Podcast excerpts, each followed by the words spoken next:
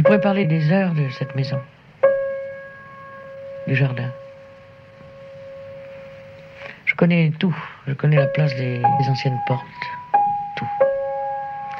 Les murs de l'étang, toutes les plantes, la, place de toutes les plantes. Même les plantes sauvages.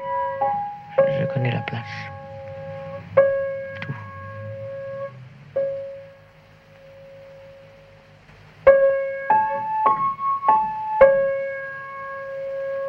France Culture, 11h, troisième moment de notre matinée, avec Duras, le documentaire Les lieux de Marguerite.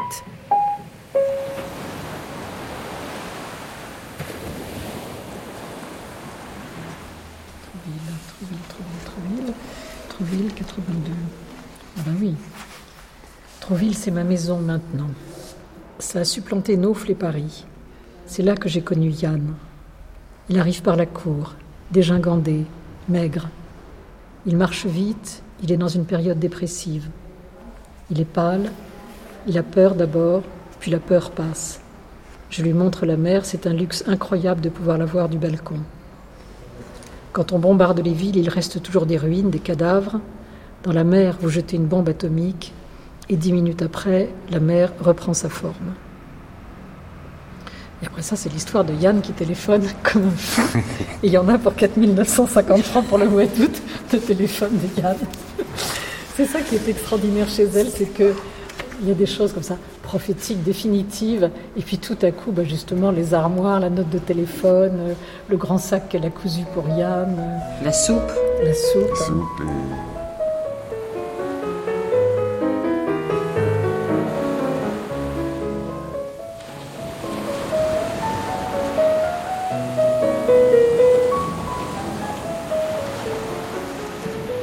Marianne Alphand, merci infiniment d'avoir fait le voyage euh, avec nous pour Trouville. Nous sommes partis ce matin de la gare Saint-Lazare, changement à Lisieux, et nous sommes enfin devant l'ancien hôtel des Roches Noires.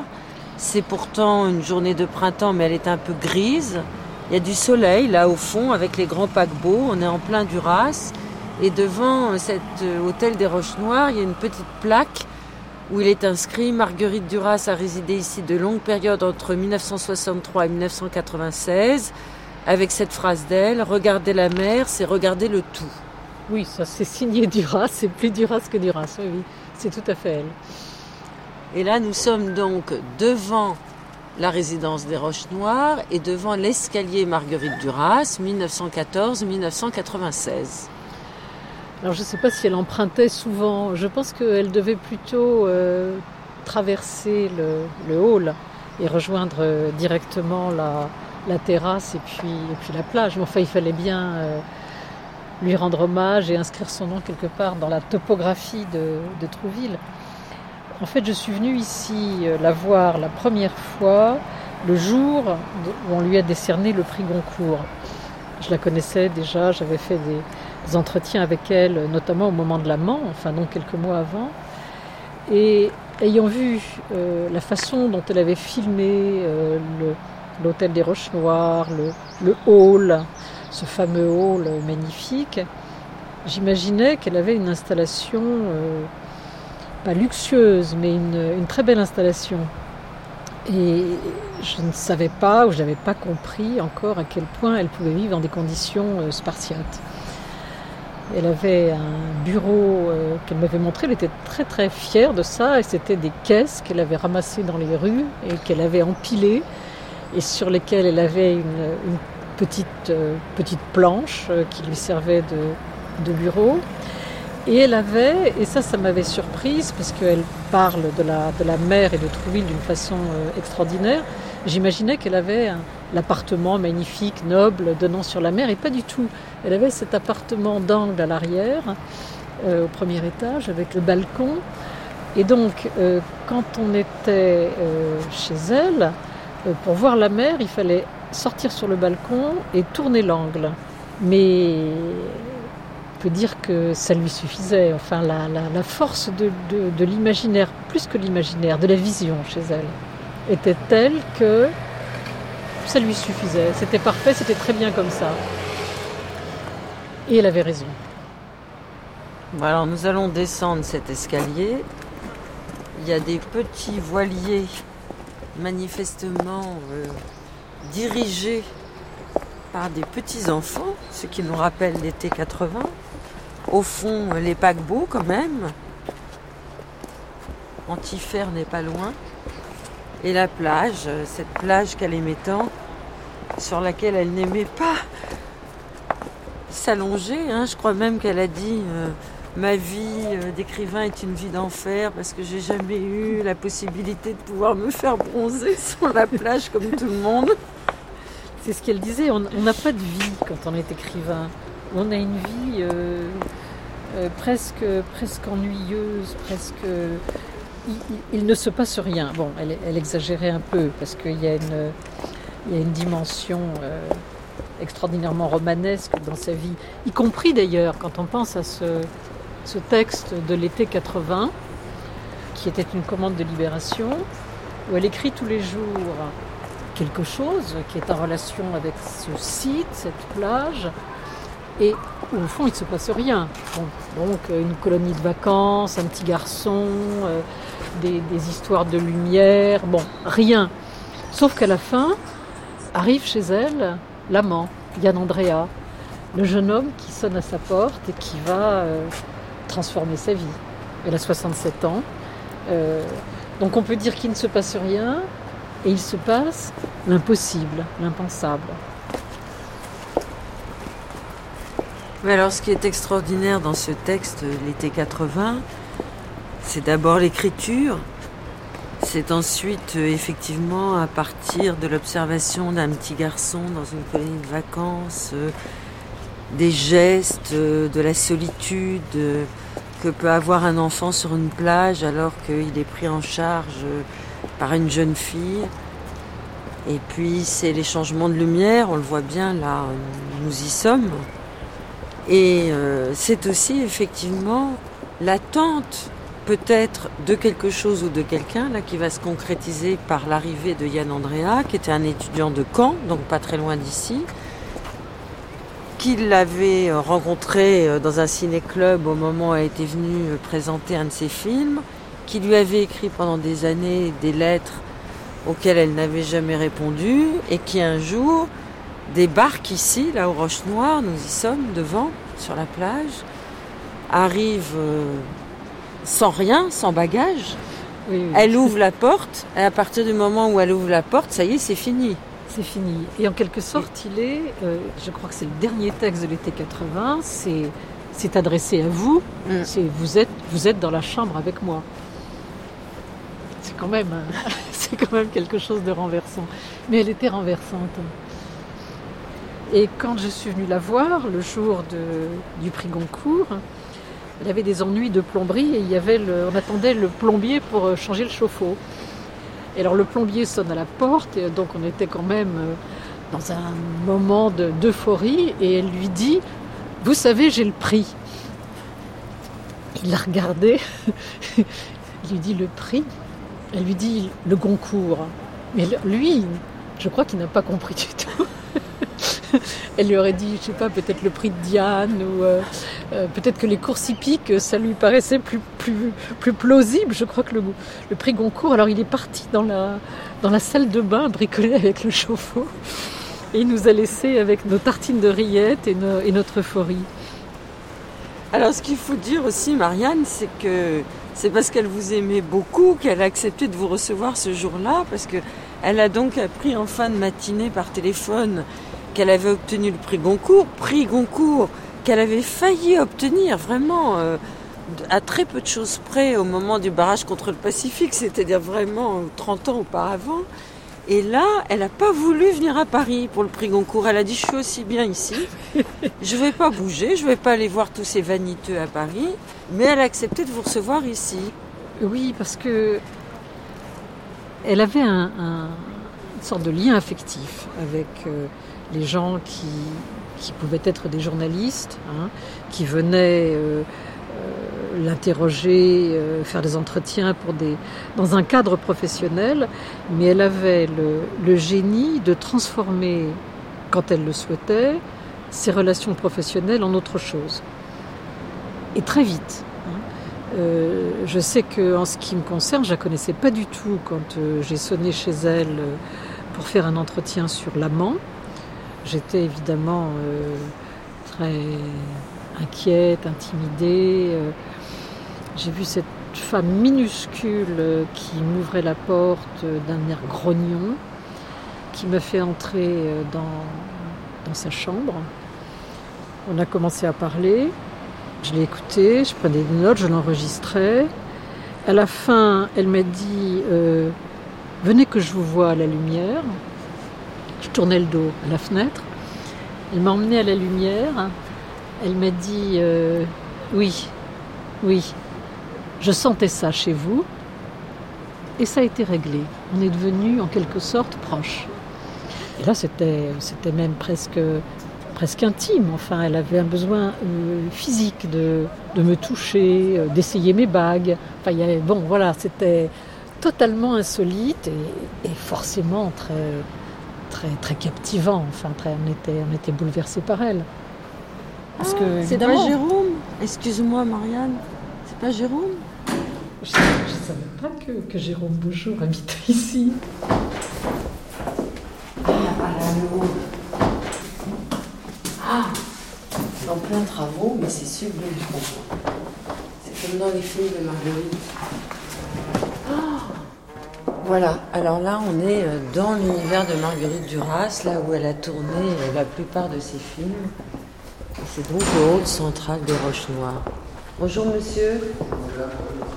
Ce que nous voyons devant nous, là, nous sommes dans le hall des Roches Noires. Absolument. C'est, au fond, c'était quoi? C'était un hôtel particulier avant? Ici, c'était un hôtel qui a été construit en 1895, il me semble. Et puis, depuis 1965, ça a été transformé en, en lot, en résidence euh, privée. Quoi. Voilà. Et puis là, c'est magnifique, surtout. Euh, moi, ce que j'apprécie, c'est l'hiver. Parce que l'hiver, il y a toutes les couleurs. Euh, d'ici, on voit toutes les couleurs. Là, en une heure, en fin d'après-midi, en une heure, on voit du, du rose, du bleu. Du, c'est joli, quoi. Puis moi qui suis ancien marin, j'ai ce bonheur-là de, de, revoir un petit peu tout. Je ne sais pas si c'est. Euh, Dieu qui nous montre ça, mais qui veut nous montrer qu'il y a des belles choses, mais d'ici on apprécie ça quand même. C'est beau. Mais vous qui êtes marin, et elle en parle dans ses textes, Marguerite Duras, oui. quels sont ces grands euh, bateaux là qui sont euh, tout au fond euh, Alors, je vais vous donner deux versions officielles, entre guillemets. La première version, c'est que le port du Havre a moins, moins d'activité dans la mesure qu'on ne travaille plus le week-end. Alors, ça c'est une chose. Donc, plutôt que rentrer dans le port et payer des taxes euh, au port autonome, les bateaux, pour faire rester au large et attendre le lundi, le mardi, quand euh, ils, peuvent travailler, ils peuvent décharger, parce que maintenant, certains bateaux ne restent qu'une demi-journée, le temps de décharger et recharger, ça va très vite. Ça, c'est la première version. Alors, la deuxième version, si on va bien avec les jumelles, on voit des pétroliers. Alors, les pétroliers sont malins parce que les armateurs euh, suivent le cours de la bourse. Alors, euh, il suffit que euh, jeudi, euh, la bourse, le pétrole a baissé 20 centimes. Alors, ils ont pour consigne de rester au large en simulant parfois, je dis bien, parfois une petite panne, en attendant que la bourse remonte pendant le week-end. Et, puis voilà. Et que c'est pas bête. Incroyable, incroyable. Il s'en passe des choses en face C'est pas bête, ça. Hein. Alors, voici Jérôme. Jérôme qui a fait avec, euh, avec, euh, avec Marguerite Duras quand même les entretiens de la vie matérielle. Oui. Ah oui. C'était, euh, c'était ici un petit peu et à Paris aussi. Puis je suis occupée. Je, fais, je finis un livre que j'ai commencé très vite après Les yeux bleus. Pour, pour ne pas me laisser de vacances, justement. Je le fais avec euh, Jérôme Beaujour. C'est un livre d'entretien. Mais sans question, vous voyez, c'est. Ça comme un livre, avec diverses choses dedans. C'est pour Paul Tchaikovsky Laurence. Le fil, ce sera la personne de l'auteur, c'est moi. J'avais un titre La vie matérielle. Mais je ne sais pas s'il vaut toujours, étant donné la nature des derniers écrits. Des dernières, c'est pas des écrits. C'est des choses parlées, dites. Ça me passionne beaucoup. Mais je vais vous raconter comment ça s'est fait, parce que ça, s'est fait justement comme ça se fait ici, là, en ce moment avec vous, c'est par le plus grand des hasards. C'est-à-dire, c'est, euh, ça s'est fait. Euh, je vivais, enfin, j'étais en vacances ici. Euh, c'était le mois de septembre, et en 86. Et comme c'était fin septembre comme ça, et je me suis dit, bon, il faut que je retourne à Paris, donc je vais aller dire au revoir à Marguerite. Ce que j'ai fait, elle me dit, tu rentres à Paris? Je dis, oui, Marguerite. Elle me dit, mais qu'est-ce que tu vas faire? Je dis, ben, je sais pas. Euh. Elle me dit, mais tu n'as pas de travail? Je lui ai dit, ben non, Marguerite, j'ai pas de travail, tu vas... Je vais peut-être en chercher un. Elle me dit, mais tu préfères pas faire un livre avec moi? Et euh, voilà comment ça s'est fait. C'est donc, euh, et évidemment, dès le, dès le moment où elle m'a dit tu vas faire un livre avec moi, elle a commencé à mettre en doute pas mal mes capacités de pouvoir le faire. C'est-à-dire qu'elle m'a dit, euh, je crois qu'elle m'a dit tout de suite j'ai le titre, ça va s'appeler La vie matérielle. J'aimerais que ce soit euh, beaucoup la vie matérielle, les femmes, les hommes ne connaissent pas très bien ça, donc, donc tu vas essayer de me poser des questions, parce que j'aimerais beaucoup parler de la maison, des choses très concrètes comme ça, et donc tu peut-être justement pas celui qu'il faudrait.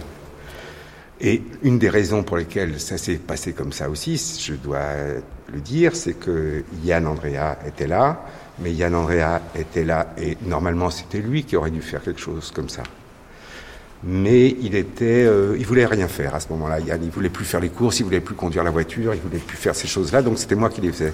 Donc j'ai continué dans, j'ai pris le, le, le, tablier et puis euh, je m'y suis mis. Le tablier, c'est le cas de le dire. Oh, le tablier, c'est exactement le cas, c'est-à-dire de. Et le livre s'est fait, comme elle me disait, tu poseras des questions. Ça, j'en ai posé beaucoup. Je me suis concentré sur les questions, les questions, les, les questions des femmes, les questions de la, de la maison, il est question des aspirateurs que les hommes ne savent pas réparer, il est question de mille et une choses comme ça, très concrètes. Vous pouvez peut-être nous lire les, titres Alors, le premier, c'est. Il y en a pas mal, hein. Il y a l'odeur chimique. L'odeur chimique, c'est l'odeur qui vient du Havre. Les Dames des Roches Noires, les Dames des Roches Noires, c'est les dames. Euh, c'est un texte magnifique. C'est des vieilles dames elle parle de, la guerre. C'est des juives. Et euh, elle se taise quand Swann va passer. Le théâtre, le dernier client de la nuit, l'alcool, les plaisirs du sixième, Vinlong, Hanoï, le bloc noir. Euh, le bloc noir, c'est, son art poétique. C'est, absolument génial. Je, elle dit comment elle travaille. Mais c'est un texte absolument remarquable. Oui, c'est magnifique. vous avez fait œuvre de moine en quelque sorte, Jérôme, parce que vous avez accouché Marguerite et vous êtes enlevé complètement. Oui, en fait, non, ça s'est fait très naturellement. C'est long, hein, je vais pas. je lis juste, je lis juste au début. Quand on écrit, il y a comme un instinct qui joue. L'écrit est déjà là, dans la nuit. Écrire serait à l'extérieur de soi, dans une confusion des temps, entre écrire et avoir écrit, entre avoir écrit et devoir écrire encore, entre savoir et ignorer ce qu'il en est, partir du sens plein, en être submergé et arriver jusqu'au non-sens. L'image du bloc noir au milieu du monde n'est pas hasardeuse. Écrire, ce n'est pas raconter les histoires, c'est le contraire de raconter les histoires, c'est raconter tout à la fois. C'est raconter une histoire et l'absence de cette histoire c'est raconter une histoire qui en passe par son absence.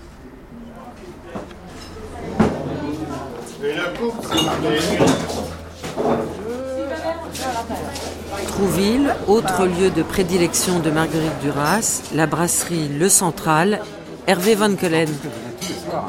Tous les soirs Ah oui, ah tous les soirs. Ah oui, ah oui. elle venait tous les soirs, elle avait sa table euh, au fond de la salle, la 309 qu'un jour je vais baptiser euh, la table de Marguerite. Euh, hein, elle était euh, inconditionnelle d'inconditionnel. C'était c'était euh, oui, tous les soirs. Elle était là, c'était tous les soirs. Et, euh, donc à partir de là, euh, ce n'était pas que l'écrivain, vous voyez, c'était aussi la copine. Et un jour, alors elle me dit quelque chose. Elle me dit Hervé, est-ce que ça t'embêterait que je réserve ton restaurant pour François? Oui, oui, c'est acquis, mais tu me parles de quel François? François Mitterrand. Elle me dit, euh, il va venir me voir et euh, tu crois que tu pourrais privatiser J'ai dit, attends, écoute, moi, privatiser tout mon établissement pour quelqu'un, hors de question. J'ai dit, euh, tu auras ta table, tout son service de sécurité. Mais je ne vais pas arrêter de respirer pour François Mitterrand. Puis en plus, tu connais. C'était le président de la République. Et je lui dis, tu connais en plus mes opinions, c'est pas celui que j'affecte le, plus. Hein, donc, euh, elle me dit, mais écoute, euh, mais t'es d'accord sur le principe? Oui, je sais pas pourquoi j'ai pensé tout le restaurant. Et puis, bon, ça s'est pas fait parce que Mitterrand est tombé malade et ça s'est pas fait, quoi. Mais, euh, vous voyez, c'est... Alors dites-moi, elle est bonne cuisinière, alors qu'est-ce qu'elle prenait chez vous? Poisson, sol, beaucoup de sol, des, choses comme ça. Elle, hein, elle aimait hein, les produits, ben, les produits là. Et puis elle me disait, ça a été pêché euh, par qui euh, Et le champagne, alors il paraît que vous le offriez quand elle arrivait une coupe de champagne. Systématiquement, euh, hein, c'était. c'est pas une légende Ah non, c'est pas une légende. Hein, c'est. Même quand elle avait plus le droit Bon, oh, de temps en temps, une petite, petite entorse. Monsieur Philippe Oui. Vous confirmez ce que dit Hervé? Oui, tout à fait. C'était une personne très sympa. Toujours la même table. pratiquement toujours les mêmes plats. Toujours le même dessert. Ah, on sait que c'est la sole, le poisson, mais le dessert, on connaît alors, pas. Elle aimait bien le Mont Blanc. C'est crème de marron chantilly. Ça, je me rappellerai toujours. De temps en temps, elle changeait, elle prenait des fois du sorbet pomme avec un petit peu de calva. Mais vraiment, ah. mais, c'était. Euh, il y avait un côté euh, affectif qu'elle euh, qu'elle cultivait aussi, hein, qu'elle cultivait.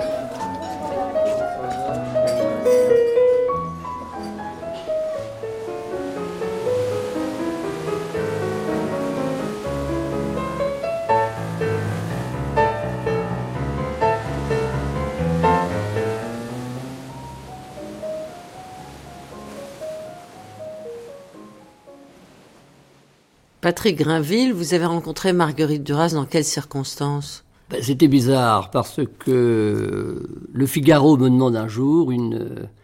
Marguerite était très mal, elle était malade, moi je ne la connaissais pas personnellement, je connaissais son œuvre, sans bien la connaître, avec quelque chose, pour moi c'était quelque chose d'un peu...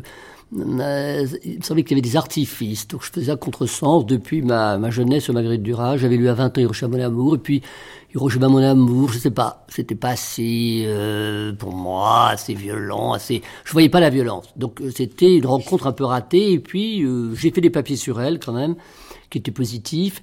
Et le Figaro me dit voilà, elle est au plus mal, il faut faire un papier sur elle à l'avance. Ah, ben, je dis non jamais, je ne veux pas faire un papier sur ma. Une nécro quoi. Oui, une nécro. Je ne veux pas faire un papier sur du pas question et tout ça.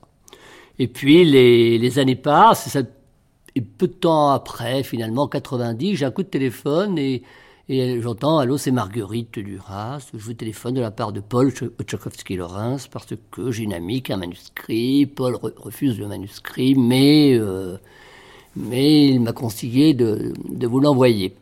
Et puis alors, elle se met à parler tout de suite, à poser des questions parce qu'elle est très curieuse. Et par hasard, je lui dis que je passais mes vacances en Normandie, enfin je passais un mois en Normandie, chez ma mère, c'était mon, dans mon village natal, Villerville, qui est à 7 km de Trouville à 7 km des Roches Noires. Elle me dit Villerville, mais Villerville, je connais ça parfaitement, moi je tombe des nues. Villerville, c'était vraiment le trou du cul du monde, hein, un patelin pas possible.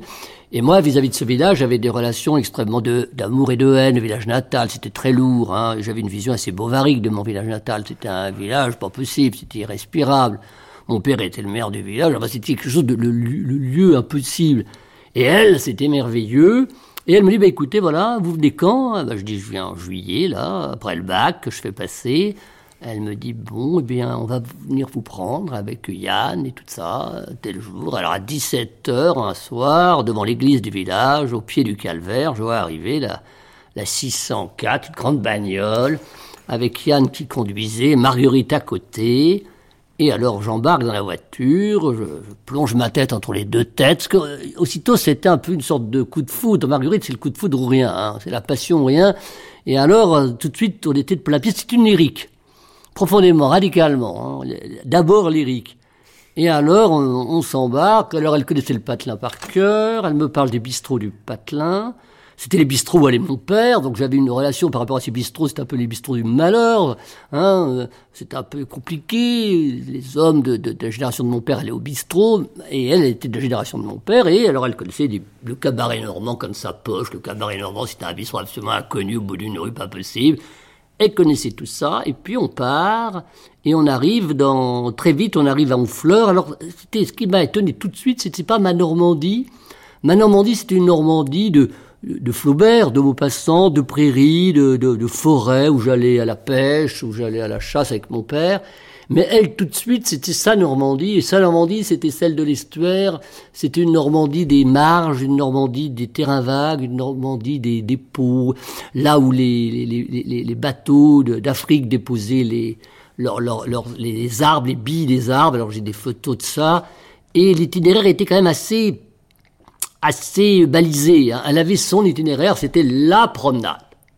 Parce qu'elle fonctionnait par hyperbole et par entité. La promenade. C'était la promenade, il n'y avait qu'une promenade, c'était celle-là. Et mon village et l'estuaire de la Seine, c'était le lieu, comme ça vous a été dit souvent, le lieu le plus beau du monde. Le lieu où elle était était auréolé, c'était le lieu le plus beau du monde, c'était l'absolu. Alors moi, ce village merdique, qui avait été m'appeler ma galère, brusquement était transfiguré par Marguerite Duras. Alors je n'en revenais pas et ça a été un choc énorme. Toute ma vie, j'ai écrit contre ce village. J'ai écrit des romans en Afrique, en Asie, le plus loin. Et elle, elle me ramène au cœur de ce village. Et elle me dit que c'était le plus beau lieu du monde. Et la scène, c'était le Mekong. Et c'est vrai qu'à regarder, je regardais les photos, je les retrouvais des, années après. Et les photos de la Seine, c'est des photos un peu, c'est l'estuaire, hein, c'est des photos un peu limoneuses, avec des rives qui sont lointaines il y, a, y a, quelque chose d'un peu gris. Ça pourrait tout à fait être. J'ai vu le Mekong. Hein. Alors toutes les fleuves se ressemblent. Hein, le Grand, ça pourrait être ça aussi. Et alors, il y a, y a ces photos d'une mer un peu grise. Alors elle aimait cette, cette mer. Euh, et alors elle en parlait tout le temps. Elle la contemplait. Un soir, elle m'a téléphoné pour me dire comme ça, Patrick, la mer est lasse. C'est la fin de la terre. Elle avait des phrases comme ça. Alors, euh, c'était la fin un peu de Marguerite, c'était un peu la fin de son monde. Et alors, elle avait des phrases, des phrases inouïes, ou alors elle me téléphonait, elle me disait Patrick, écrire, c'est fatal. Je disais, était minuit, il réveillé toute la famille. Mon père me dit, mon père était réveillé, il me disait, allô, elle disait, c'est Marguerite Duras. Vous êtes le père de Patrick David? Il disait oui. Et alors, euh, il allait me chercher, il me disait, c'est Marguerite, il était minuit. Et alors, elle me disait, écrire, c'est fatal. Je lui disais, oui, sans doute, enfin bon, ça doit être un peu incontournable. C'était, elle avait des, phrases comme ça qui étaient des intuitions, mais qui n'étaient jamais des phrases absurdes. C'était des intuitions, mais elle avait l'intelligence de l'intuition. Ça m'a toujours frappé, l'intuition. C'est pas une intellectuelle, c'est une cérébrale, c'est une lyrique, mais l'intuition de Duras, c'est une intuition quand même qui est perpétuellement pétrie d'intelligence. C'est une pensée. Mais c'est une pensée qui va pas se, qui va pas, euh, comment dirais-je, se développer dans un discours. Elle n'a pas besoin de, de, tout ça. Alors on allait, on arrivait donc dans l'estuaire, on admirait les billes de bois, et puis là en retrouvant un truc, genre, il y avait des dunes qui fumaient comme ça, un paysage. Et là tout de suite arrive le grand sujet, elle pointe les dunes, et elle me dit Auschwitz. Et alors avec euh, avec Yann, on lui dit Marguerite, même, bon c'est un peu court, hein, ces dunes en fumée pour Auschwitz. Et alors elle part là-dessus, et c'était, je l'ai connu moi en 90. Hein. Ses obsessions, c'était sa mère, Auschwitz, l'amour, écrire, mais il y avait très peu de choses qui revenaient sans cesse. Et alors on part là-dessus, elle avait dit une phrase qui avait beaucoup frappé à ce moment-là, je me souviens, on était dans cet estuaire, à l'entrée de cet estuaire, un lieu un peu déglingué, détruit, ce qu'elle aimait c'était ça, moi j'avais horreur de cet estuaire parce qu'il y avait le Havre en face avec les citernes, elle, elle aimait ça, elle aimait ce côté urbain le côté où la, ville se défait, hein, ce côté de la zone intermédiaire, le non-lieu. C'était vraiment son lieu, c'était le non-lieu.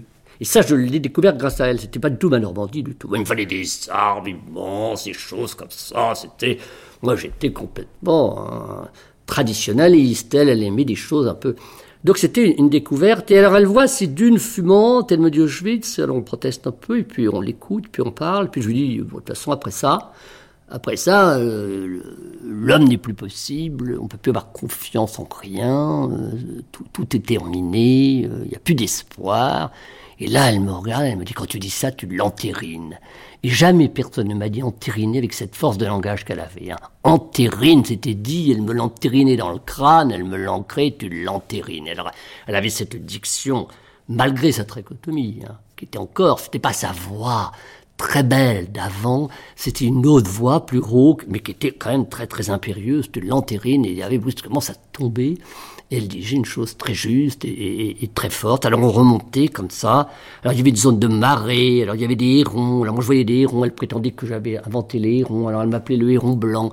je dis Yann, Yann, il y a des hérons. Alors elle disait mais Yann, il est miro. Parce qu'elle avait des mots très familiers comme ça, miro, c'est zéro, des trucs. Elle avait, des, elle un vocabulaire assez folklore parfois. Elle pouvait être magnifique dans le langage, puis au contraire très très très très poilante et, très popu. Alors bon, les ronds blancs, alors regardez Yann, il est complètement chiffré, Grinville, il voit des ronds partout, etc. Euh, c'était, c'était le voyage. Et ça durait ça très très longtemps, parce qu'on sortait, on, partait à 5 heures et on rentrait à 9 heures. Hein. Ça pouvait durer 4 heures. Le pauvre Yann était épuisé. Alors parfois, il disait on va aller boire une limonade chez les routiers. Parfois, très bien. mais elle, était, elle était comme ça. Je sortais le soir avec euh, Tard. C'était des randonnées que j'aimais beaucoup. Avec des plombiers, des...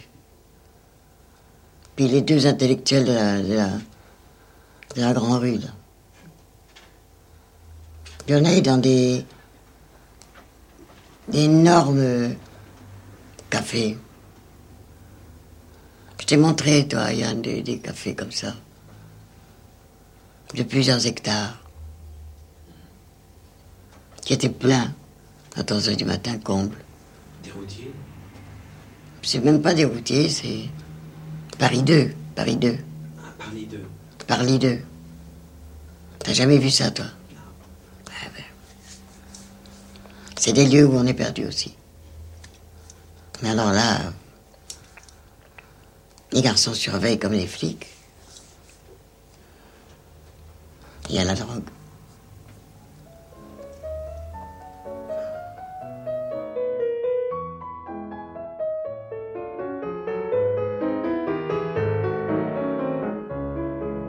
Il n'y a que les femmes qui habitent les lieux, pas les hommes.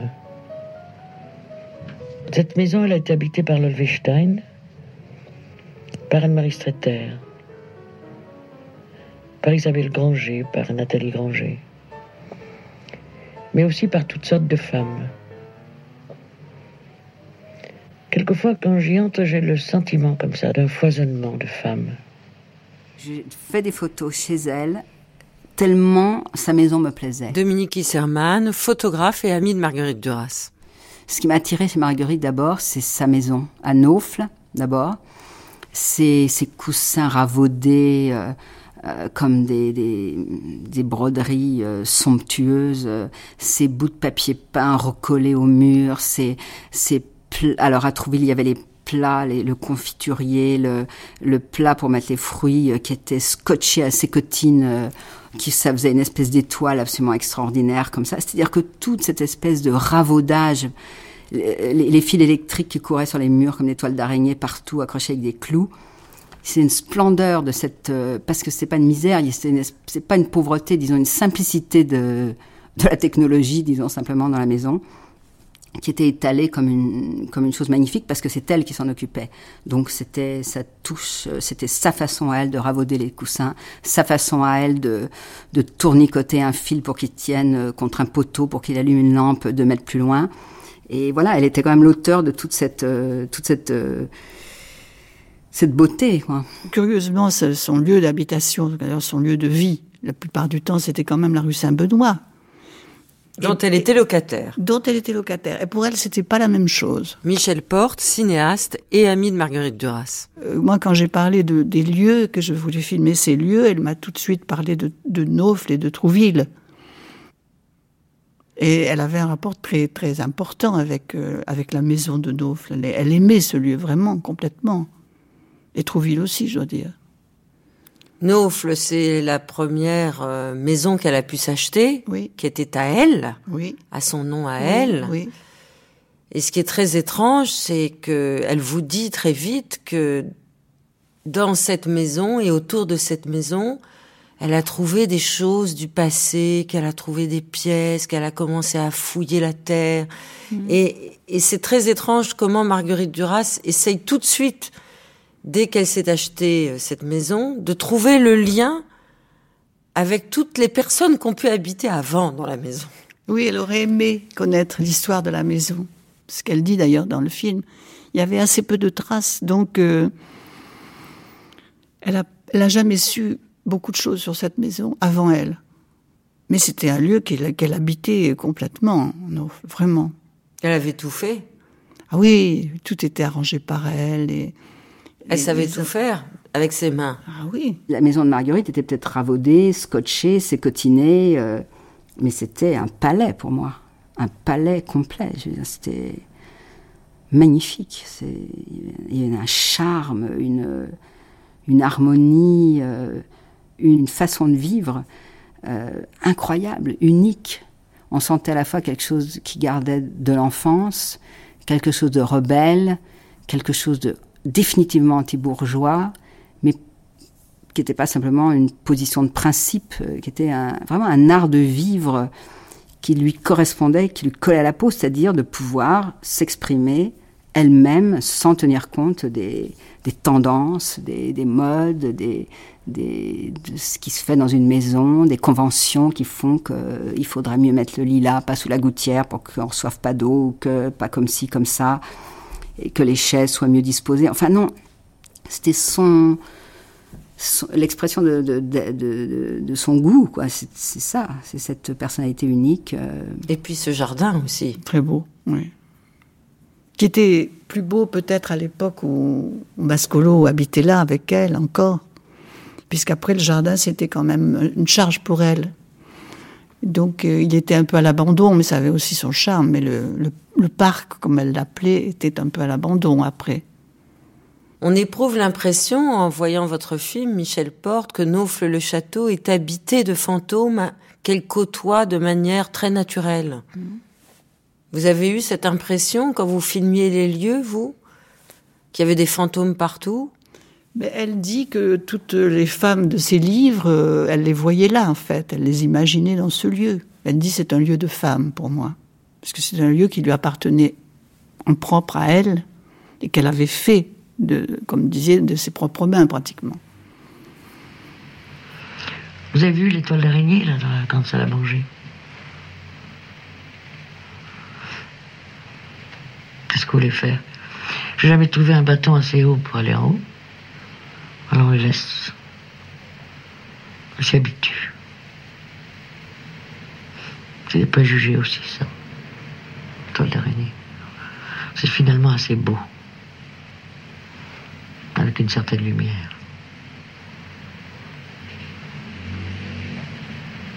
Voilà. Tous les étés, on coupe la lavande et on la met là. Il y a,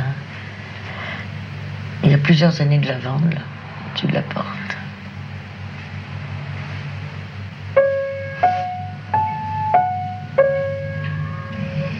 C'est à force de regarder le jardin, là,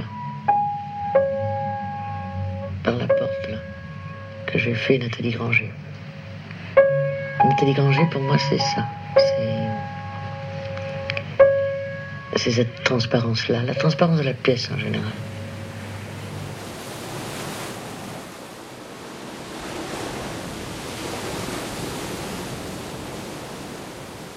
Et Trouville Trouville, c'était beaucoup la, mer, euh, toutes les étendues de sable, ces, tous ces lieux qui, lui, qui l'a ramené vers l'Indochine. Pourtant, Trouville est l'Indochine. Oui. Non, mais elle dit qu'elle a toujours eu, par exemple, que la mer a toujours joué un rôle dans sa vie et qu'elle a toujours eu peur des grandes marées. Et Trouville, il y avait ces marées basses, ces marées hautes, il y avait ce mouvement sans cesse de l'eau, de la mer qui l'a fascinée, qu'elle aimait beaucoup. Et l'horizon. Et l'horizon. Et c'est vrai que c'est un lieu, c'est un lieu de, pour elle, un lieu de, mémoire. C'est le lieu où elle, où elle, où elle s'est le plus souvenue, si vous voulez, de, de l'enfance, donc de l'Indochine. Elle, a regardé la mer, et puis euh, peut-être elle y est allée avant que je n'arrive ici avec son fils. Hein. Elle n'est jamais sur la plage, elle ne se baignait jamais. Et alors regardez la mer et les enfants sur la plage. Ah oui, non mais ça, ça oui. ça oui. Et euh, par exemple, c'est vrai que dans cette veine, euh, elle regardait beaucoup euh, l'enfant aux yeux gris avec la monitrice qui, qui est dans l'été 80. Quoi. oui, mais justement, dans l'été 80, dans un entretien avec vous, Marianne, elle dit, après la parution de ce texte absolument remarquable quand même, il faut le souligner, qui n'a pas pris une ride, elle dit qu'elle est jalouse de ce qu'elle a écrit dans l'été 80. Ah, elle avait euh, une capacité de, de parler d'elle-même comme à la troisième personne ou comme une autre, qui est d'ailleurs intéressante, hein, parce que au fond, la personne qui écrit n'est pas la personne euh, privée. Donc, elle considérait ce qu'elle avait fait, ou elle en train de faire ce qu'elle avait fait, avec euh, quelquefois une admiration, ce qui évidemment pouvait gêner les témoins euh, qui la connaissaient mal en disant quel narcissisme. Mais je, me revois arrivant chez elle et elle venant m'ouvrir en courant et retournant en disant vite, vite, vite, viens, je suis en train de regarder les mains négatives, viens voir, c'est magnifique. et alors, effectivement, c'est magnifique.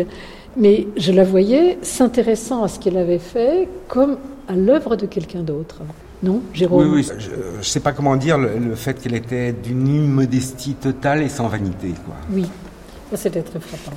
Et en même temps, comme si euh, on parle souvent du narcissisme, et justement, le narcissisme n'était pas tellement son fort, dans un sens. Non. Ce jour-là, Marianne, quand vous êtes ici, aux Roches Noires, et qu'elle vous reçoit, effectivement, elle est seule avec euh, Yann, le plombier, qui vient faire sa réparation et puis vous qui arrivez, elle vous dit des choses étonnantes dans cet entretien Libération. Elle, euh, vous dit comment finalement elle a été euh, contrainte et en même temps qu'elle s'est autorisée elle-même à le faire, à se donner à l'amant, parce que se donner à l'amant, c'était de l'argent pour toute la famille. Qu'elle fait plaisir à ça. Elle vous dit deux choses contradictoires. Elle vous dit, il fallait bien que que je me donne à l'amant pour avoir de l'argent pour toute la famille, parce que la famille avait besoin d'argent, et en même temps, c'est moi qui y suis allée quand même, moi. Oui. Oui, il y, a une, il y a une ambiguïté. D'ailleurs, elle le disait aussi, c'est quelque chose d'inépuisable ce qui s'est passé. Il y, a, il y a un mystère et elle-même n'arrivait pas à l'épuiser, et je crois que c'est très bien comme ça. Euh, Évidemment, euh, j'ai rencontré des gens qui me disent tout ça, c'est une histoire, c'est pas vrai, etc. Bon, vous le savez, euh, cette histoire-là a existé, l'amant a existé. Euh, elle dit des choses très, très, très étranges sur la façon dont elle était entre deux mondes. c'est elle qui, qui, elle manipulait tout le monde. Elle manipulait le chinois pour en obtenir de l'argent pour sa mère, mais elle manipulait également la famille qui ignorait qu'elle avait une, liaison avec cet amant. Euh, et donc elle est dans, un, dans une espèce de position de, maîtrise, de souveraineté, euh, dont elle a certainement euh, tiré un parti formidable, et qui, et, qui, ressemble au fond ensuite à la, à la position de l'écrivain qui est entre deux mondes, et qui, et qui, et qui tire les ficelles, on peut dire ça aussi. Intérieur, extérieur. Bien sûr, bien sûr.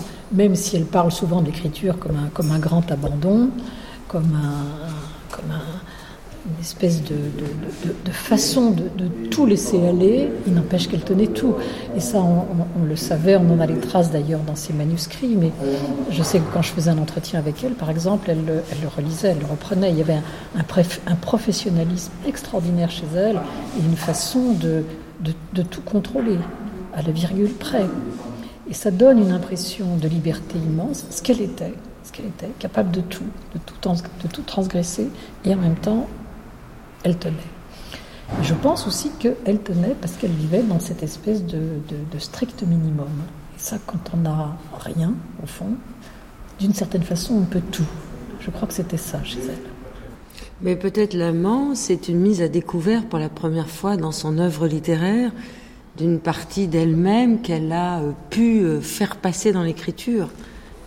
Je pense que c'est se laisser aller, c'est cet élément d'ailleurs euh, inconvenant. Hein. Elle parle d'une inconvenance fondamentale. C'est évident que là, elle, elle, elle révèle, elle montre quelque chose qu'elle avait toujours caché. Elle avait été capable d'écrire quelque chose d'aussi érotique que l'homme assis dans le couloir, mais raconter euh, l'histoire de l'instrumentalisation d'un Chinois pour aider euh, la famille, une liaison secrète clandestine. Elle a 15 ans et demi, rappelons-le. Oui, oui, oui, oui, Donc là, elle raconte quelque chose qui est pour elle quelque chose qui n'a jamais été formulé, elle dit que c'est pour ça que c'est si important et que ça travaille. Et que d'ailleurs, elle a une phrase très belle dans un entretien que, que j'avais fait au moment de l'amant. Elle dit Stendhal a raison, interminablement l'enfance.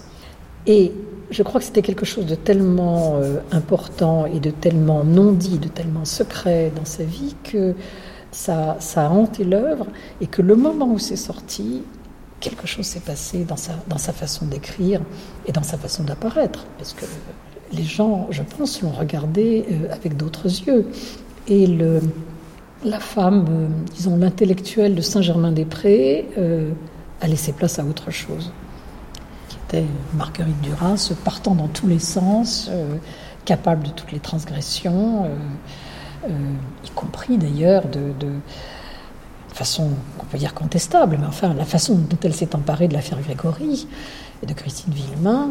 mais c'est vous qui êtes à l'origine, Marianne. Alors non, c'est pas moi qui ai fait l'entretien. D'une certaine façon, c'est.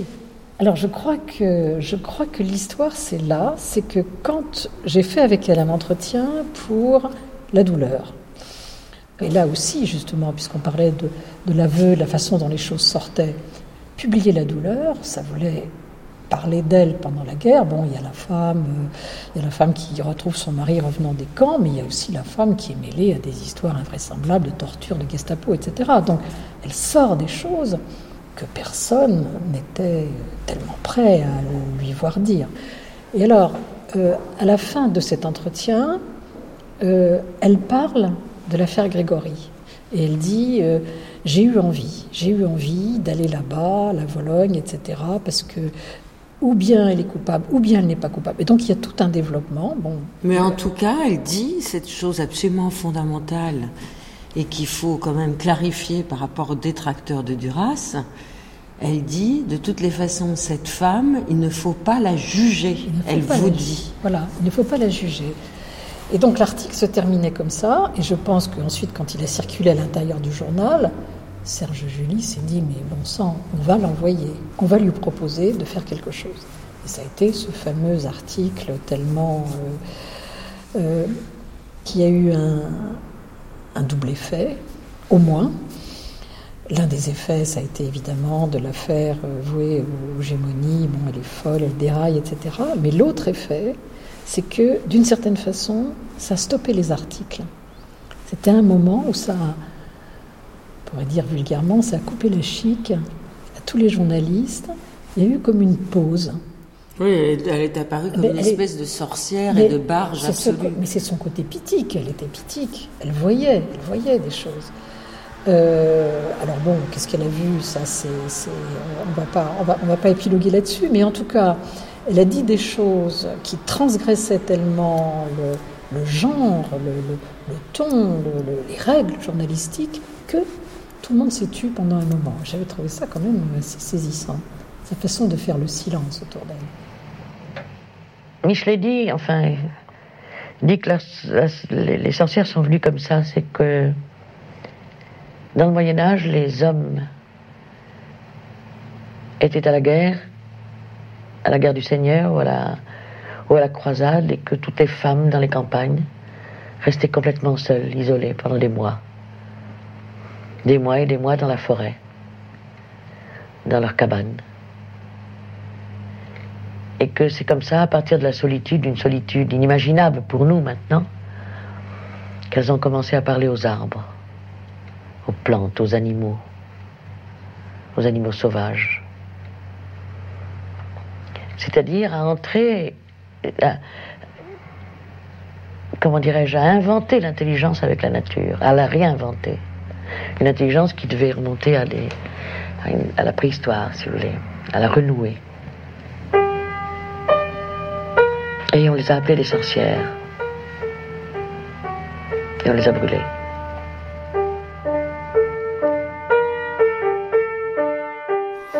Alors on était un peu d'accord sur bien des choses, hein, et c'était souvent très intime.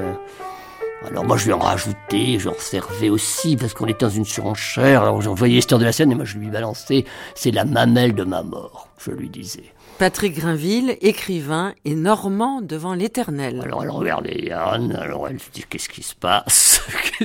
On est mal parti? Parce qu'elle m'entraînait dans mes impasses et mes, et mes excès. Alors elle était... Euh, elle était très généreuse aussi. Alors, elle pouvait être très familière, très marrante. Elle me disait, tu vois, là, il y a deux motards, ils étaient scrapés l'un sur l'autre. Là, je lui dis, tu es sûr, Marguerite? Ah, si, si, on est arrivé avec Yann, plaf, et les deux motards, ils étaient descendus de la moto, ils se chevauchaient, ils faisaient l'amour comme ça, là, sur le, chemin du douanier. Alors, elle en sortait pas mal, des comme ça, pour faire rire. Hein. Alors, euh, on passait de choses très graves, dites dans une langue magnifique, absolument. Euh, c'était gravé, hein, à des choses euh, totalement euh, triviales et, et, marrantes. Hein, euh. Et c'était comme ça un peu, un peu tout le temps. Et moi, j'étais assez, j'étais un peu sous le charme.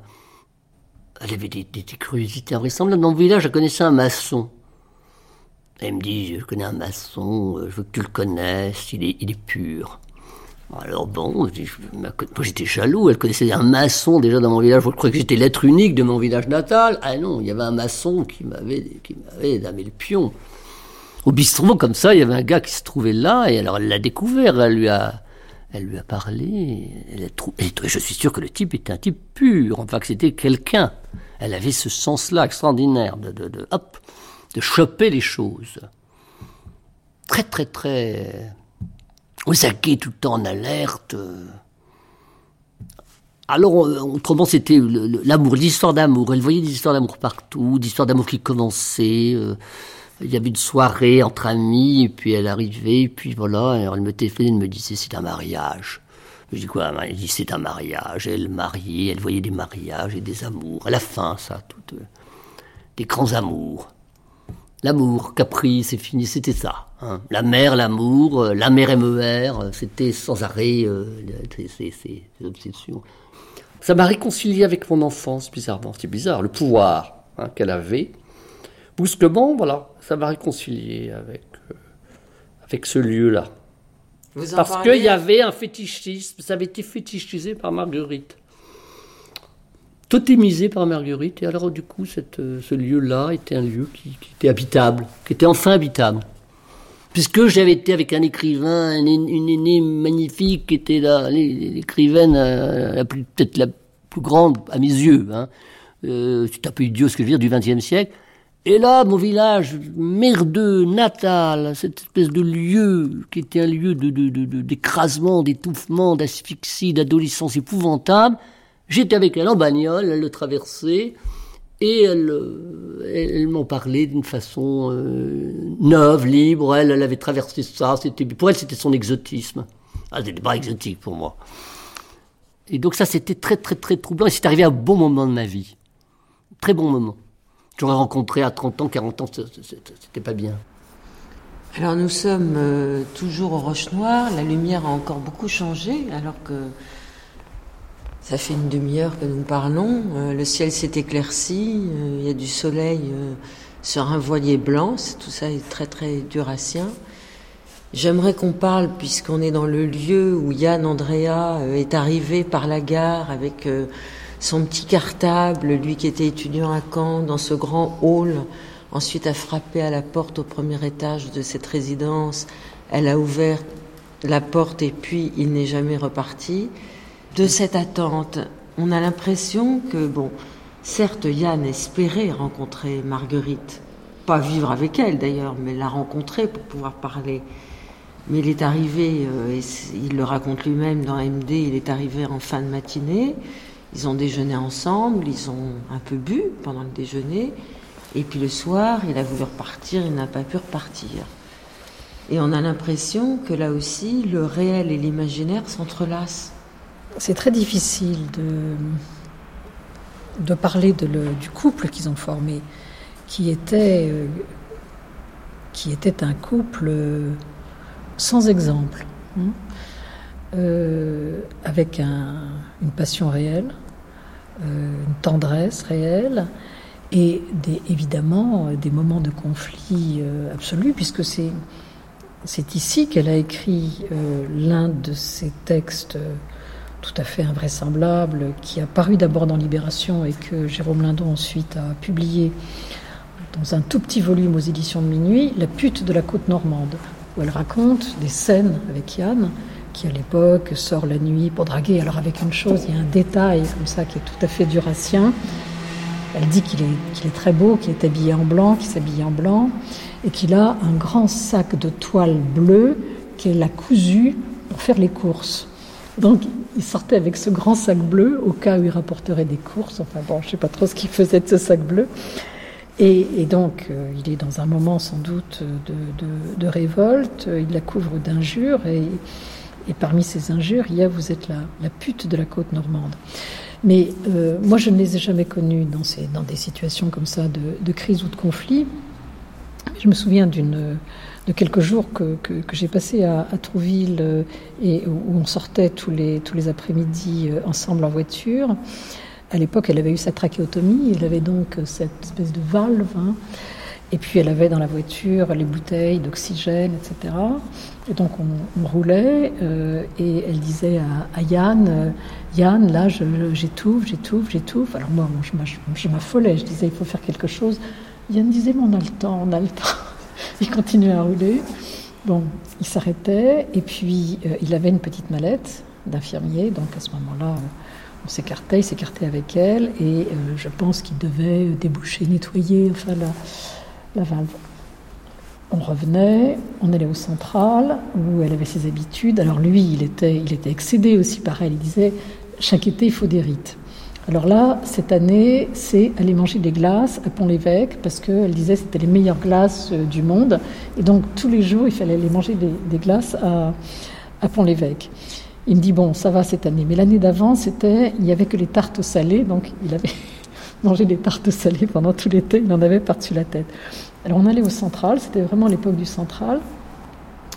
Le patron du central ou le gérant, je ne sais plus, lui offrait une petite euh, coupe de champagne. Ce qui m'étonnait beaucoup parce que c'était un moment où euh, l'alcool lui était formellement interdit, mais elle avait l'air de, le supporter bien. Et Yann, mais c'est ça qui était extraordinaire chez lui, c'était le compagnon, c'était l'amant, c'était l'ami, c'était l'infirmier, c'était. Mais à la fin du repas, il lui sortait son rouge à lèvres, elle se remettait du rouge à lèvres, et il lui faisait les gestes avec la bouche que se font les femmes dans la glace pour qu'elle étale son rouge à lèvres. Et euh, c'était un lien qui était absolument extraordinaire. Jusqu'à la fin. Jusqu'à la fin. Il a été admirable. Jusqu'à la fin, il a été admirable admirable et il l'a il a, il l'a préservé. Il a, moi, je ne l'ai pas vu la, dernière année de sa vie parce qu'il ne voulait pas qu'on la voie dans cet état de, de, faiblesse où elle, elle, perdait un peu la tête. Euh, donc, il, était très, très protecteur aussi avec elle. Mais il était. Non, Yann, Yann est quelqu'un d'extraordinaire. Je crois qu'on ne se, remet pas d'avoir vécu avec Marguerite Duras. Mais il a écrit un très beau texte. Oui. Mais là, on le cherche, on n'arrive pas à le trouver. On cherche. On ne sait pas où il est. On m'a dit qu'il était dans un couvent. Oui, nous aussi. Oui. J'espère qu'on va le trouver. On va le trouver.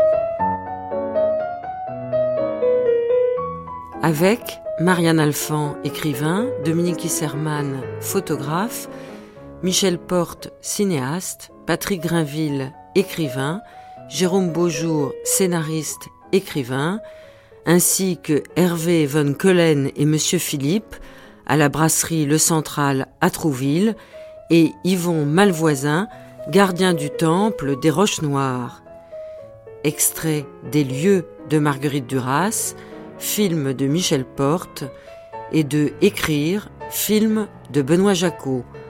Prise de son Jean-Noël Durand, mixage Alain Joubert, les lieux de Marguerite Duras, Catherine Parent, Jean-Claude Oiseau, Laure Adler. Et tout de suite, le commentaire de texte du R professeur Dominique Noguez. Je ne retournerai plus à l'école parce qu'à l'école, on m'apprend des choses que je ne sais pas. Alors cette phrase, on la trouve euh, d'abord dans un livre pour enfants que Marguerite Duras écrit euh, en 1971, qui est accompagné de dessins de Bernard Bonhomme, et même à la fin, il y a un photomontage de Roman euh, Sislievich. Ça s'appelle A. Ernesto. Et puis, comme souvent chez Duras, les, les œuvres circulent. Ça donne euh, en 1985 un film, Les Enfants, co-réalisé par euh, Jean Mascolo, son fils, et par euh, Jean-Marc Turine. Et puis, ça donne un livre plus tard, en 1990, chez POL, La pluie d'été, qui livre qui va donner aussi lieu à des adaptations théâtrales, notamment d'Éric Vigné. Ce, cet Ernesto, est un personnage évidemment, euh, on pourrait dire post-68 art. Il est euh, un peu spécial. Euh, c'est un surdoué en somme, hein. hyper marginal, étonnant, embarrassant ses parents. Il pourrait être, il a un aspect moderne dans la mesure où sur un mode ludique, certes, alors qu'aujourd'hui les choses deviennent beaucoup moins drôles, il est quelqu'un qui est indocile, qui est, qui n'est pas en situation d'être éduqué. Alors, cette phrase, je, l'ai retenue parce que elle, elle permet de poser la question de l'humour de Marguerite Duras. il m'est arrivé de dire que Marguerite Duras n'avait pas d'humour, et ça m'a été reproché par Michael Lonsdale. Mais il faut bien voir de quoi on parle. Si on parle vraiment d'humour au sens le plus noble, le plus précis, le plus élevé du mot, au sens que le mot a, euh, par exemple, donc chez Freud ou qu'il a euh, dans chez, André Breton, quand André Breton dit que euh, le, mystérieux échange du plaisir humoristique constitue le principe du seul commerce intellectuel de haut luxe, on est là dans des, zones élevées de l'esprit. Et, surtout, l'humour, en ce sens-là, est une attitude totale devant la vie, devant soi-même. C'est une attitude radicale, quasiment suicidaire, qui peut mettre en jeu l'existence même. La plupart des grands hommes d'humour, là, il y en a très peu au fond, mais euh, ont été tentés par le suicide. Je, pense là euh, à Alfred Jarry, euh, Rigaud, Jacques Rigaud, Jacques Vacher, Arthur Cravant, etc. Alors, en ce sens, moi, je dirais que Duras n'a pas, n'a pas d'humour. Mais alors, s'il n'y a pas d'humour, il y a quand même quelque chose de très particulier chez Duras. Enfin, Gide disait que tout grand écrivain devait avoir sa forme de comique. Eh bien, je crois que Duras a sa forme de comique. Et c'est, c'est le loufoque. C'est la loufoquerie qu'on trouve, justement, dans la réplique d'Ernesto. Et qu'on trouve aussi à d'autres moments dans Nathalie Granger, le film, au moment où Jeanne Moreau, qui joue le rôle euh, d'une amie de la propriétaire de, la maison de Naufle où est tourné le, film, décroche le téléphone parce que quelqu'un appelle et c'est manifestement une erreur. Alors elle laisse parler la personne qui s'est trompée de numéro et puis elle lui dit il n'y a pas de téléphone ici, madame. Et elle raccroche. Il y a aussi dans dans un livre plus grave, comme la, femme du Gange, il y a aussi cette réplique. Euh, Jusqu'ici, c'est Estala, et au-delà, c'est encore Estala. Donc des moments de saugrenu, farfelu, loufoque, au, bord de l'absurde et, du, du nonsense anglais. Et ça, c'est un aspect assez peu vu jusqu'ici chez Duras et qu'on trouve dans une pièce qu'elle a écrite et mise en scène en début 1968 et qui n'a jamais été reprise depuis c'est Le Chaga, une pièce qui euh, a été récemment reprise par euh, Claire de Lucas, qui a joué dans la, première version de 68, et qui a tenu compte de toutes les indications de mise en scène de Marguerite. Allez la voir, parce que là, c'est une, c'est une Duras nouvelle qui, qui apparaît, une Duras beaucoup plus proche de Ionesco que de, ou de, ou même d'Obaldia, que de Beckett. Et là, il y a une Duras qui va nous surprendre. Merci Dominique, nous vous retrouverons demain pour notre dernier rendez-vous, mais comme chaque jour de cette traversée, nous vous proposons maintenant Marguerite au travail, aujourd'hui un document autour des répétitions de Savannah Bay, filmé par Michel Porte en 83 au théâtre du Rond-Point. Marguerite Duras dirige Madeleine Renaud ainsi que Buloger.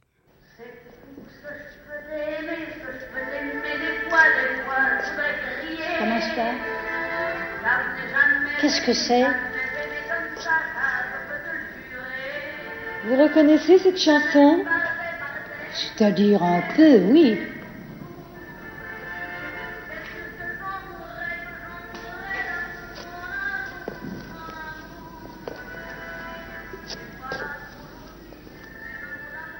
Et qui chante?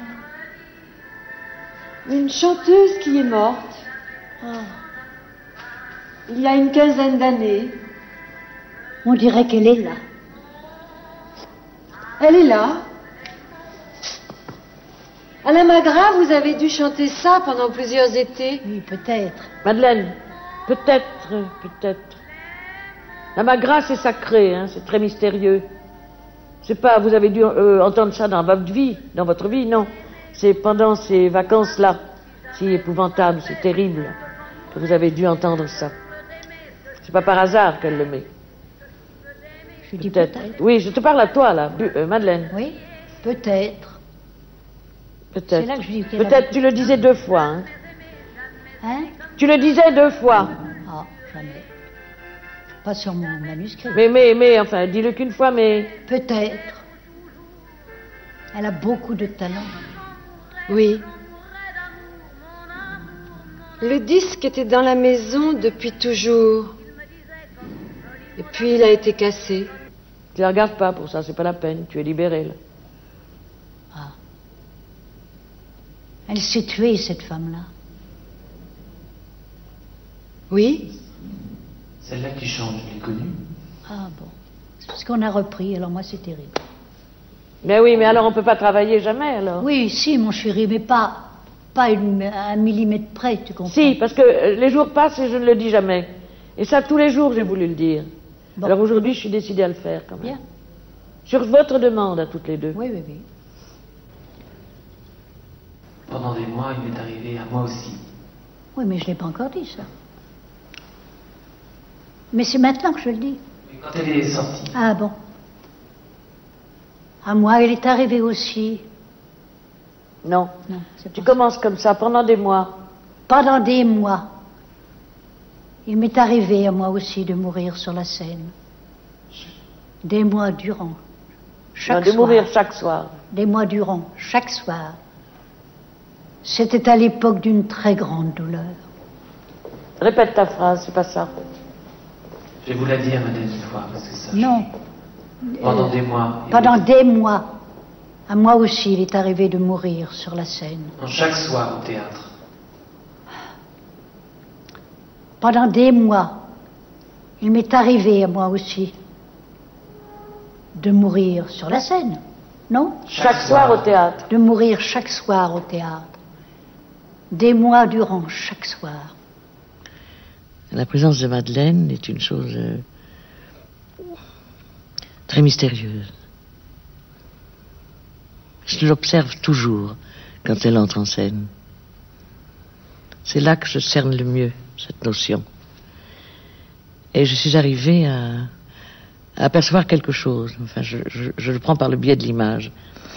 C'est-à-dire que dès qu'elle sort du rideau, elle marche dans une foule. Il y a un rapport de force qui s'établit dès qu'elle apparaît. Et je, je vois chez Madeleine une sorte de capacité d'écrasement, d'écartement, n'est-ce pas, de la foule pour faire son passage à elle. C'est ce que j'appelle la présence, qui est une notion effectivement très mystérieuse, sans quoi on ne peut pas faire de théâtre. Je peux aussi parler de la présence de Bulle, qui est très violente, mais qui est différente. Qui est une présence qui s'accommode de, de celle des autres, de celle du spectacle. Et vous? Elle entre, elle, sans difficulté, elle entre euh, un petit peu comme dans un jardin ici. Hein? Madeleine investit, c'est une place forte. Elle gagne du terrain. Quand elle arrive là, c'est gagné. Rien qu'à la façon dont elle a traversé la scène. On le sait. Ça, c'est tout à fait extraordinaire. Et il faut travailler avec cette force-là. Ce qui n'est pas facile tous les jours, mais qui est quand même enthousiasmant. Ça passe pas, hein, ça. À 83 ans, elle l'a comme à 50. Ça passe jamais. Je vous reconnais. C'est la fille de cet enfant morte. Ma fille morte. C'est la fille de Savannah.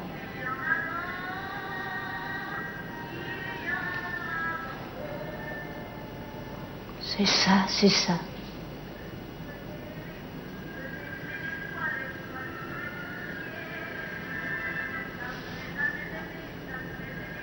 Je veux qu'on me laisse.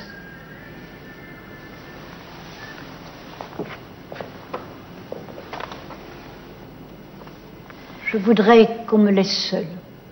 C'est fou ce que je peux t'aimer, ce que je... Attends, pardon. Alors c'est toi qui chantes d'abord avant que je dise ça Je voudrais être seule Oui. C'est toi qui chantes avant. On fait toute la leçon. Bon, je vous laisse. Vas-y.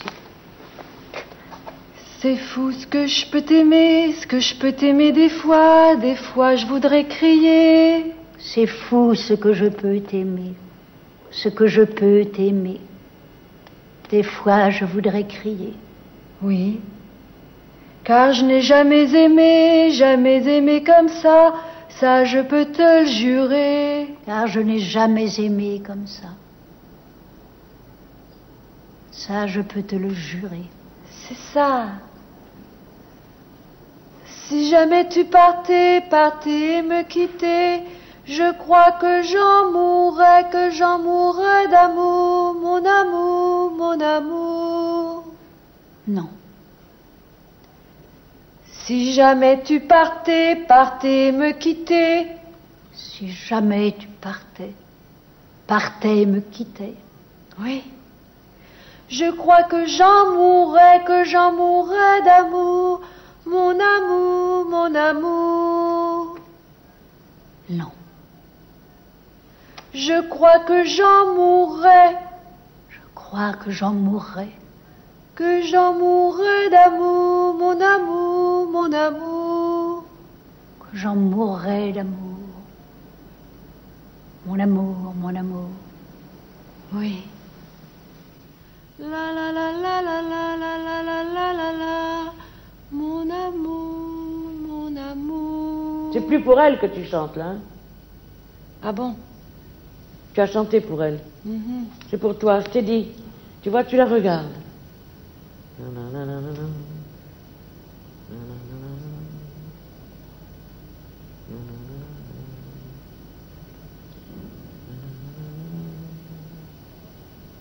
Tu vois mais en la regardant, ça n'a pas de sens, c'est ça. Ah ben c'est ça, en la regardant Oui. Ah oui. Mais pour toi. Pas à son adresse.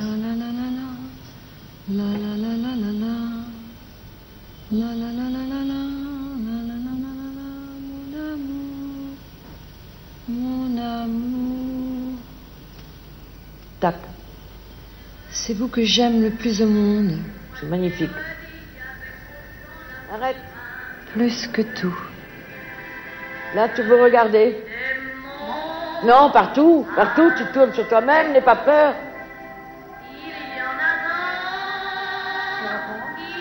Qu'est-ce que tu veux, Madeleine? Qu'est-ce que tu veux? Je veux que ce soit pas interminable, c'est tout. Oh, ça recommence. C'est pas vrai. C'est pas vrai. Ça, il n'y a rien à faire, tu, je le ferai de toute façon. Oh. C'est fou ça. Je savais qu'il y avait ça. Bon, écoute, vous vous êtes parlé pendant une heure, les gens, ça les repose, j'aime mieux te dire. Hein. Surtout une prose pareille, hein. difficile et tout. Hein. Bon, alors et ils sont ravis, les gens, que vous la fermiez un petit peu, ça j'aime mieux vous le dire. Sur quel. Euh, tu regardes la salle, t'es pas empoté. Mais oui, je l'ai dit. T'es jamais empoté, faut pas que tu le deviennes. Regarde la salle, je regarde la salle. Tu regardes la salle, et tu regardes la salle, et tu remues. Tu remues, tu fais pas comme ça, là, tu fais pas comme ça. Tu remues tout le corps, tu regardes la salle, et tu repars, et, et Bulle te suit, et vous, vous, vous revenez tranquillement vers votre siège, et puis vous parlez. Ah oui C'est une promenade. Oui. Voilà. Donne la musique, Philippe. Fort Quelle est de qu'elle me raconte? Pas de main, laisse-la toute seule. Non, c'est là-bas derrière qu'il faut venir. C'est pas par là, c'est là-bas par derrière, de là où vous venez. Marche, marche, Madeleine.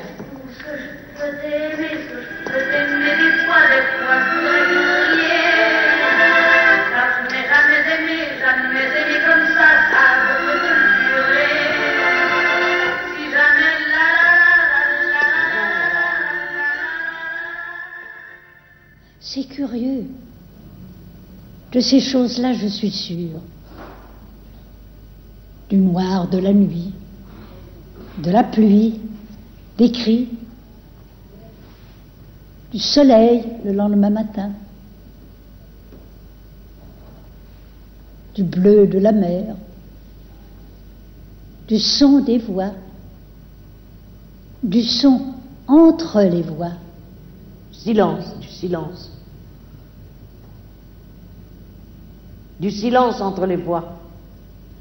Du silence. Oui, qu'est-ce que j'ai dit Du silence entre les voix. Il l'appelait sur la mer. Savannah. Quelquefois il hurlait. Quelquefois il parlait très doucement. Elle dit se souvenir de tout ça. Par le dehors. Qu'elle n'a pas oublié le noir de la nuit, etc. Les voix, le silence entre les voix. Qu'elle a oublié le visage. Elle ne le dit pas, mais enfin, en fait, elle a oublié les visages, le drame. Mais elle n'a pas oublié le deuil. Parce que le drame, s'était vidé dans le deuil, si vous voulez. Hein? Comme une sorte d'humidité, d'évaporation. Comme si le drame était des larmes et que les larmes s'étaient étaient, évaporées, s'étaient euh, répandues, si vous voulez, sur la nature. Ils ont dû nager loin. Sur sa demande à elle, ça c'est sûr. Et puis, ça a dû arriver comme le sommeil. Pour elle, la chose était facile. Elle était si fatiguée. Ses couches, la même nuit. Pour lui, non. Ça n'aurait pas été possible. Lui, il était en plein dans sa force. je Il pense. était dans toute sa force. Il était dans toute sa force. Il n'aurait pas pu la quitter, s'en délivrer pour s'empêcher de nager. Ah, C'est ce qu'on avait dit, partout. Ce qu'on avait lu, joué, partout. Partout. Vous, qu'est-ce que vous dites? Je dis que c'est un instant, là Je dis que c'est un instant comme la pierre est blanche, sans personne tout à coup. Seulement la mer autour de la pierre, les cris.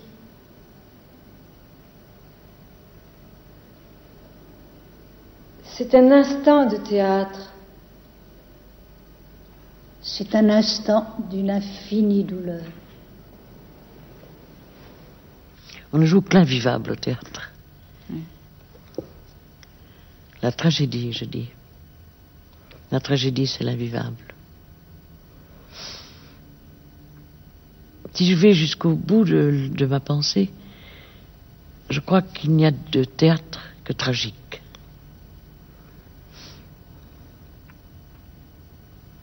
Enfin, je l'entends de façon très large. Je crois que Molière, c'est tragique, complètement, voyez. Et que tout ce qu'on essaye de faire maintenant au théâtre sera rejeté. Tous les siècles, il y a des tentatives de meubler le théâtre, d'accessoires comme ça, de, pièces, euh, c'est pas non classiques, mais de pièces non adéquates. On raconte autre chose que la passion. Et ça ne marche jamais.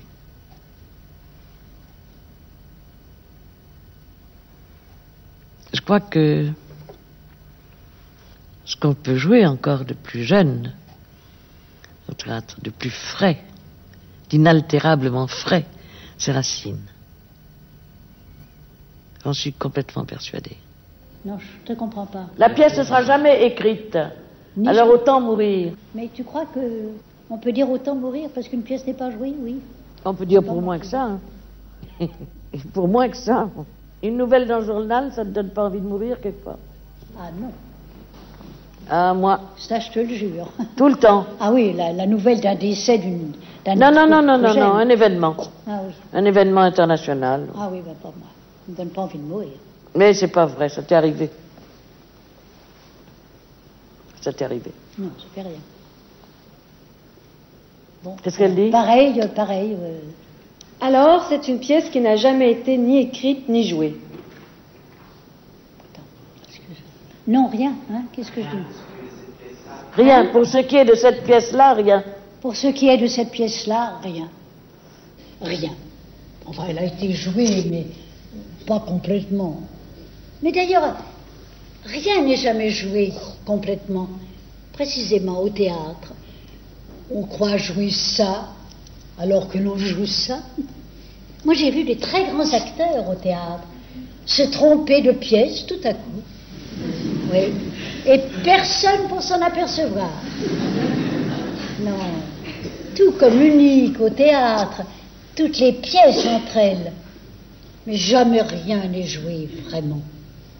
On fait toujours comme si c'était possible de. De quoi? Oh, bien de dire. euh, Bonjour, madame. Bonjour. Le temps qu'il fait aujourd'hui donnerait vraiment l'envie de mourir de cet excès de chaleur. N'est-ce pas, madame? Ou du bleu de ce ciel, madame? Ou d'un amour tout aussi bien? Bonjour, madame. Bonjour. Bon, je dis que c'est ça qui fait la, grandeur et, qui représente l'immensité du théâtre, sa, sa non-fin. Parce que je crois que c'est au théâtre que, à partir du manque, on donne à voir, si vous voulez. Vois, j'ai dit ça pour, par exemple, au cinéma, je l'ai dit aussi pour le cinéma, que c'est à partir de la chaleur qu'on donne le froid à imaginer, vous voyez à partir de l'indifférence qu'on donne la bonté à imaginer, etc. Mais à partir du théâtre, on donne tout à voir. Bon. Tu sais plus rien. Non, c'est vrai. Tu sais, moi, quand je suis plongée dans une œuvre comme ça, j'attends. J'essaie de faire tout ce que tu m'as dit de faire.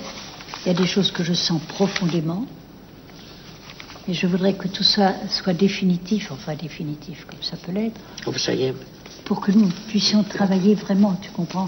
Moi, par exemple, je- la petite me demandait, ben, à 7 heures du matin, j'avais le manuscrit sur mes- mon ventre, dans mon lit, et je répétais le 1, et je répétais le 2, et je répétais le 3, mais au 3, je m'arrêtais, parce que je ne savais plus quelle liaison tu allais faire, tu comprends.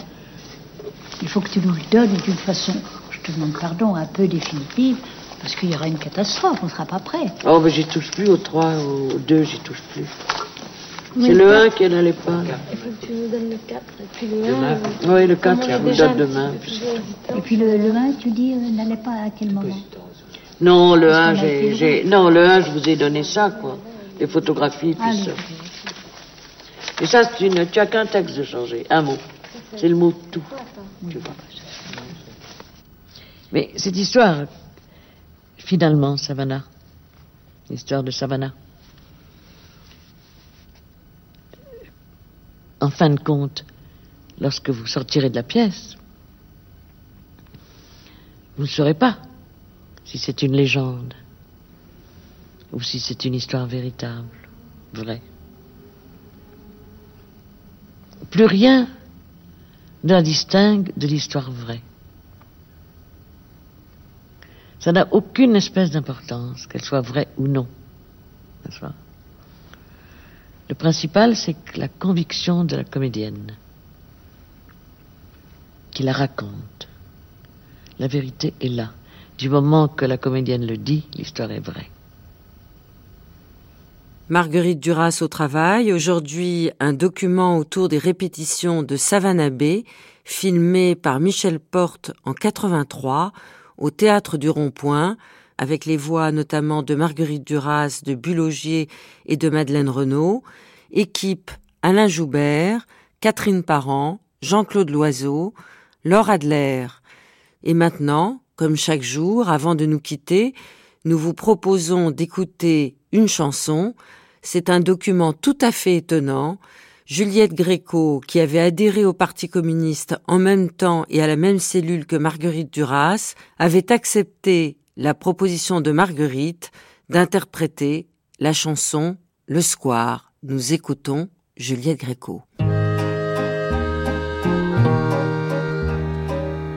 Quand le lilas fleurira, mon amour, quand le lilas fleurira pour toujours, quand notre espoir sera là chaque jour, quand notre espoir fleurira pour toujours.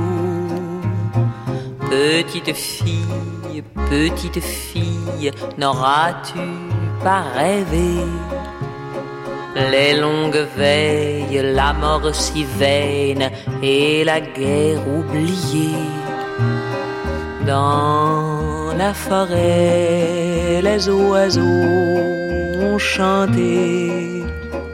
Dans la cité, les enfants ont dansé.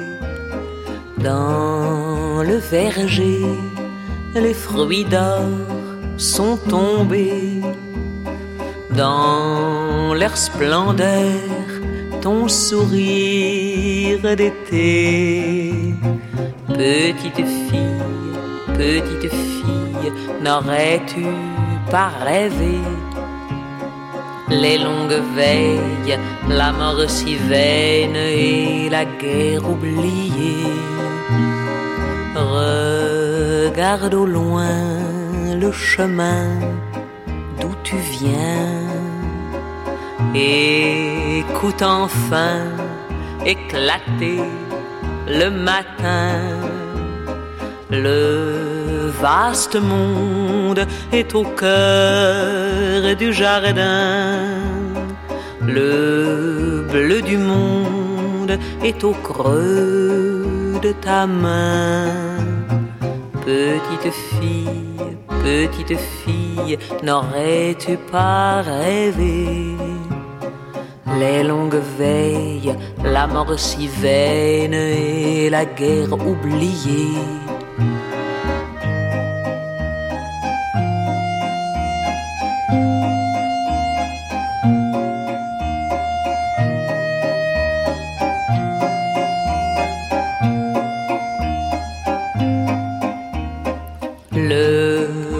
vaste monde est au cœur du jardin.